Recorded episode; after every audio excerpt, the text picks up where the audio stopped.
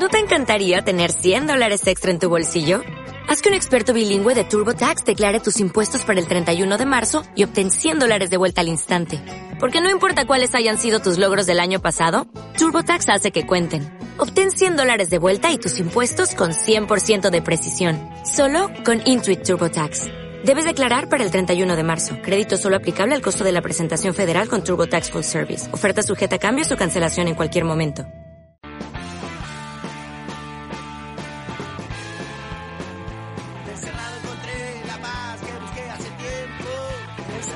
love.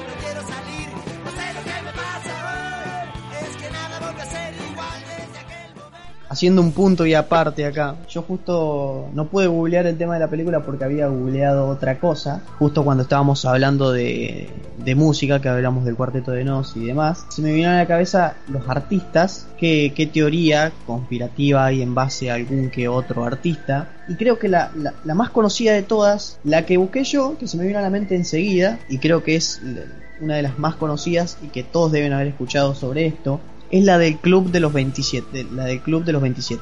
Eh, eso- sé que existe el, el- el llamado Club de los 27, pero lo conozco como lo- los rockeros y, y gente del palo que se suicidó o se murió a los 27, pero Eso no, mismo. no como otra cosa. Hmm. Bueno, justamente vos dijiste eh, el otro día, Manu, en el podcast pasado, que había gente que pensaba que el rock era sinónimo de drogas y de morirse a los 27. Lo usé como un, la usé como un, como un Exactamente. tipo parodia, pero Pero el, Sí. el Club de los 27 va mucho más allá que solamente el ámbito del rock. El- la, la teoría del Club de los 27 incluye no solamente a los rockeros que murieron entre los 27 años, sino a un montón de, de personajes mediáticos que murieron a, a esa edad. Y pone como un trasfondo, digamos como que todos tienen, todos se conectan con algo eh, en particular y nombra algo así como lo que sería el nuevo orden mundial mete también en porque hay varias como varias eh, definiciones de esta teoría eh, como que algunos lo eh, la formulan de una forma y otros de otra algunos dicen que tiene que ver con los Illuminati otros dicen que tiene que ver con un tipo de, de secta satánica para vender el alma el- al diablo y ser exitoso por un determinado tiempo de tu vida y entregarle el alma a los 27 ah, por ahí. pero creo que está está muy muy muy bueno como para entretenerse más que nada buscar esta teoría y, y investigarla ir un poquito más allá Pregunta. ¿Entregarían su alma para ser famoso hasta los 27? no sé hasta los 27 me parece muy corto yo tengo 25 si me tengo que replantear entregar mi alma en este momento serían dos años de fama nada más No, Y pero por ahí son tus últimos dos años, no sé, con viviéndolo Claro, lo al top. vivís como si, no, como si no hubiera mañana, porque no lo hay porque te vas a morir. Literal. Pero, no sé a no ser que venga el diablo ahora y me diga mañana te casás con Amy Lee formás una familia y sos completamente exitoso al lado de ella eh, si no no no no habría forma Pero sí lo Sí, haría. pero hasta los 20, ¿Qué te sirve estar casado hasta los 27? Eh, no, no, no sé. No, no, no soy muy, no, soy muy creyente en esas cosas tampoco, así que no, no sabría si lo haría o no. Depende de lo que me capaz, ofrezca. si no sos muy creyente, como que podrías probar. Y el tema es que me, me- medio difícil que se te aparezca el diablo acá en persona, así Bueno, que se, sí, se ahí. materialice y es que yo creo que en ese momento largaría todo y no sé, me pondría a rezar. Pero capaz se- no se materializa, sino que es todo un ritual y bueno, nada. Claro. No es que te va a ir a la puerta a tu casa. Soy un fiel seguidor de, lo, de, lo, de todo lo que tenga que ver con rituales, eh, con rituales paranormales y todas esas cosas, nada más que por el simple hecho de investigar y no porque crea en ellos. Y yo creo que es por eso justamente que he, investigado tantas cosas y he experimentado tantas cosas, o tratar de experimentarlas, y nunca me pasó nada ni nunca sentí nada. Quizás es por ser un escéptico. Bueno, próximo podcast, espiritualismo, fantasmas, creencias. Sí, de una, totalmente. Me parece Voy a dejar lo que te iba a decir algo, pero lo voy a dejar para la otra.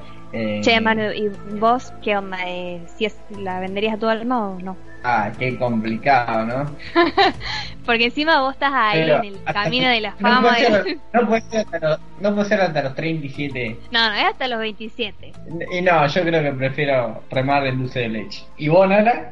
Y yo tengo... mm, No, no, no, no, no lo haría. Si bien tengo un poco más de años que para vivir que el Lucas, Tampoco lo elegiría. Igual se pasan rápido, ¿eh? Yo Eh, creo que también y- depende del, del, del amor eh, que, que tengas o la conexión que tengas con tu, con tu actual vida y con todo lo que pasa en ella. Digamos, yo creo que alguien, en, en el caso metafórico, ¿no? Porque todo, es todo metafórico esto.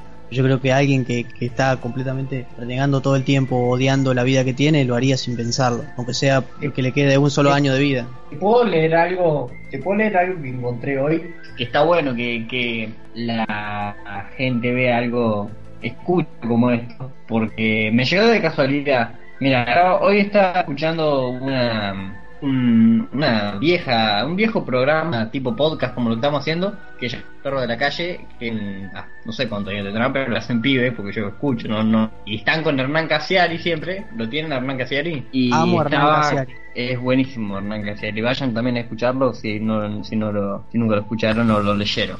Y estaba con un escritor que eh, contaban una historia de cómo se conocieron, de cómo Hernán lo catapultó en, el mundo de, la literatura. Y, me, llegó el, texto, entonces yo entré a buscarlo al, a este escritor que se llama Juan Sklar. Juan Sklar se pronunciaría, pero es con S, S-K-L-A-R. Y entro al perfil y veo que bajo bajo así en la foto, que tiene todas fotos, y en un momento sube una foto de cuando él era más pibe, de cuando tenía 21 años y estaba, en- estaba había estado internado por una boludez, no sé qué. ¿Le puedo leer lo que dice la descripción? Adelante. Bueno, eh, dice así.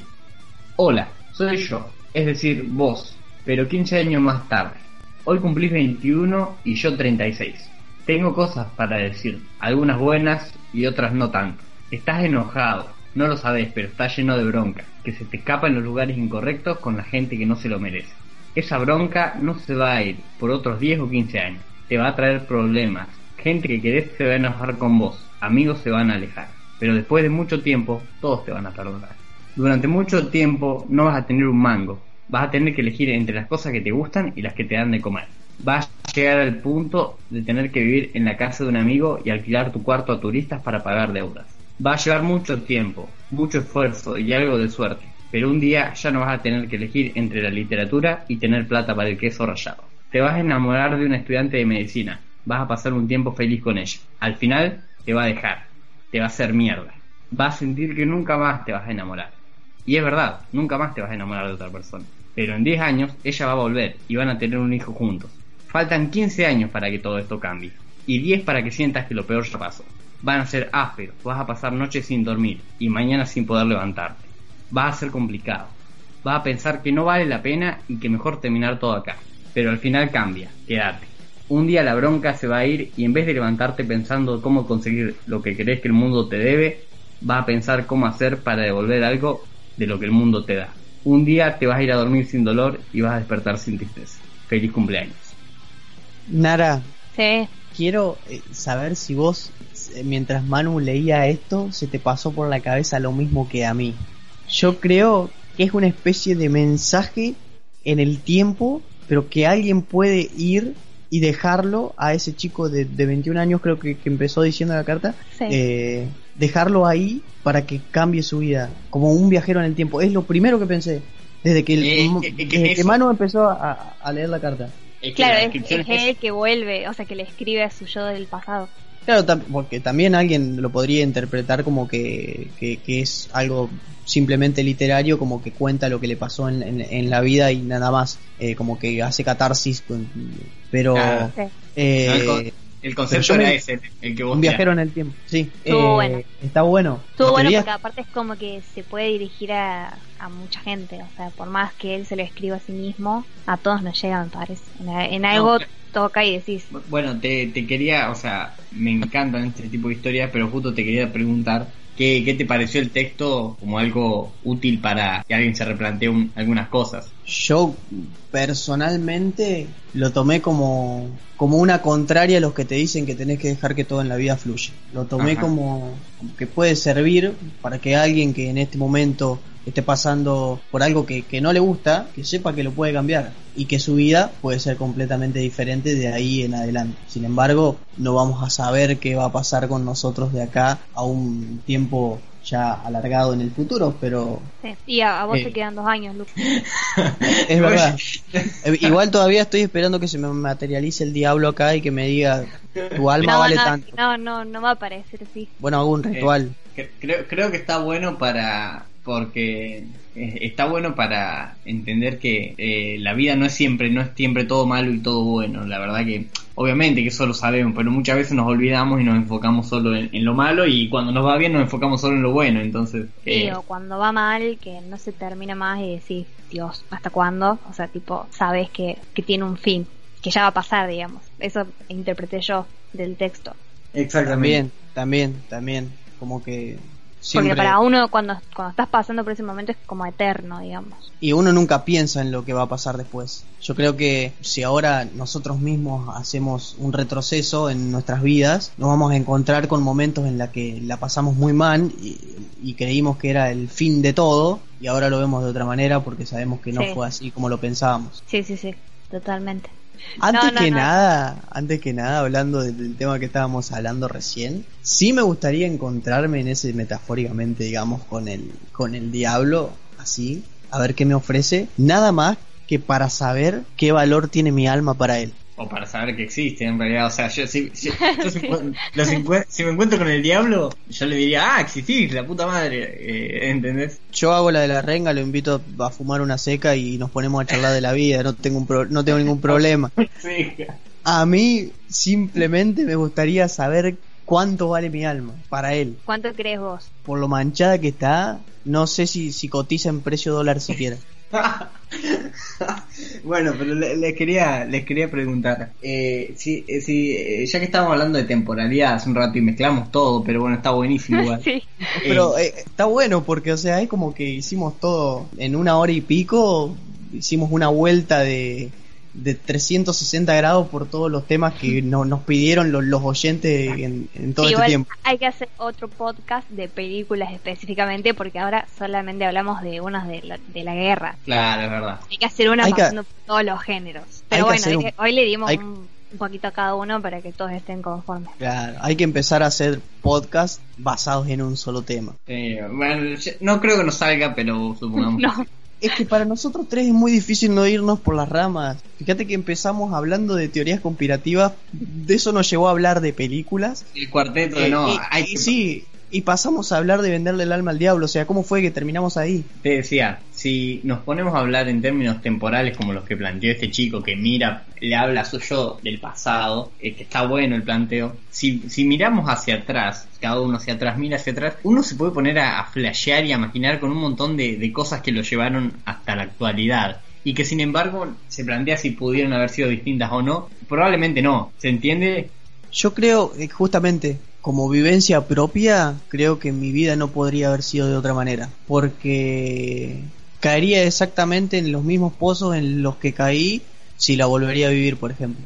Metafóricamente, no es que, o sea, siempre Ah, sí. me las mandé en mi vida, pero, Sí. o sea, por ejemplo, volvería a hacer lo mismo que hice. yo estoy de Y- acuerdo. Creo que me pasaría lo mismo. Pero sí creo que si bien caería el mismo pozo como dijiste vos, creo que eh, sí podría como suavizar la caída, evitando Suavizar. otras cosas. Es que uno, uno siempre tiene esta cosa de reflexión temporal que igual no lo lleva a ningún lado porque es ilógico reflexionar sobre el tiempo si se lo ponen a pensar un segundo. Porque en realidad hiciste eh, lo que pudiste en cuanto a tu visión en ese momento. No podías distinguir de tu visión de, de lo que quizás eh, te iba a llevar a otro lado. ¿Se pusieron Sí. a pensar qué pasaría si nosotros volveríamos a vivir toda nuestra vida hasta el momento presente, pero con todo lo que tenemos acumulado en nuestra cabeza ahora? Es que no, es que no, es que ahí está, la, ahí está la paradoja, es la misma paradoja de no lo hubieras vivido, porque si no, no te hubieran pasado un montón de cosas malas por ahí y te hubieran pasado más buenas, o, o hubieras elegido diferente si tuvieras la Sí, cabeza pero que por tenés. ahí, por elegir distinto, te pasan cosas peores. Es el chiste de la paradoja también. A lo que voy, más allá de, de esta para- paradoja, eh, nosotros somos ya personas adultas, con una mentalidad ya formada. ¿Qué pasaría si volviéramos a nacer siendo nosotros, pero con la cabeza que tenemos ahora? y bueno, Ya pasa, eh, eh, no estoy hablando de un tema de, de espiritualidad, estoy hablando de, de o- de otra cosa. No, no, sí, entiendo, entiendo, entiendo, totalmente. Es, es muy loco Y pensar yo- en eso. Yo creo que, que, te- que me ahorraría mucho más los- muchos malos ratos, muchos, mucha gente que me cagó, porque ya lo sabría, ¿no? ¿Entendés? Pero... eh, Aparte que seríamos unos genios porque podríamos hablar desde que salimos de la panza. También, bueno, ya también, pero... Eso es a lo que voy yo. La, la, la, la paradoja en, en reflexionar sobre esto es que, es que es paradójico y es ilógico, pero bueno, siempre tenemos eso, esa tendencia a, a, a pensarnos así. Menos mal que no pasa porque imagínate vivir la cuarentena dos veces me pega un tiro, o sea. ya Es que, está. tal vez, es que tal vez si nosotros volviéramos a nacer, podría evitarse esto de la cuarentena. Podríamos advertirle al mundo lo que va a pasar. Eh, Y el mundo nos escucharía, porque no todos los días viene un bebé de, de dos días de nacido y te dice, che, en 20 años el mundo va a ser una catástrofe. y, y bien dicho. Postdata, no comer murciélago. Iba a decir algo y me olvidé, no, no, nos fuimos muy por las ramas. Apareció el psicólogo a tirar una pregunta mm, media existencial y la cagué. No, pero estuvo bueno, porque cada cual aportó su granito de arena, cada cual se explayó como, como su mente lo permitió. Bueno, vamos a ir dejando el podcast por aquí, que es bastante variado, y vamos a dejar también un poco de temas para el próximo, porque hemos hablado tanto que y de tantas cosas que nos vamos a quedar sin temas de conversación. Va a haber, va a haber, siempre, siempre surgen, más de nuestras tres cabecitas eh, súper imaginativas. Bueno, genial. sí. Entonces, hasta la próxima será. Bueno, muchísimas próxima. gracias Nara por, por sumarte a esto. eh, No, antes que nada, también, pero vos por predisponerte para con nosotros. Así Tenés la chispa. bueno, Ya, ya, me, ya me dijeron que, que tengo que hacer un, eh, un canal de YouTube. me la imagino a Nara en un canal de YouTube haciendo tutoriales. Pero Así no que te, después, de- después del- del podcast sigo en YouTube. No te vuelvas influencers mercenaria de las marcas. No vendas tu alma al diablo, que eso No sí es vendas vender alma. alma al diablo. Oh, no la venta. soy, soy que dijo que sí. Bueno, me despido de ustedes, hasta la próxima. Ya veremos qué sale después del ritual que voy a iniciar en este momento. Eh, les cuento en el próximo podcast. Hasta la próxima. Hasta luego. Vamos a ir encerrados.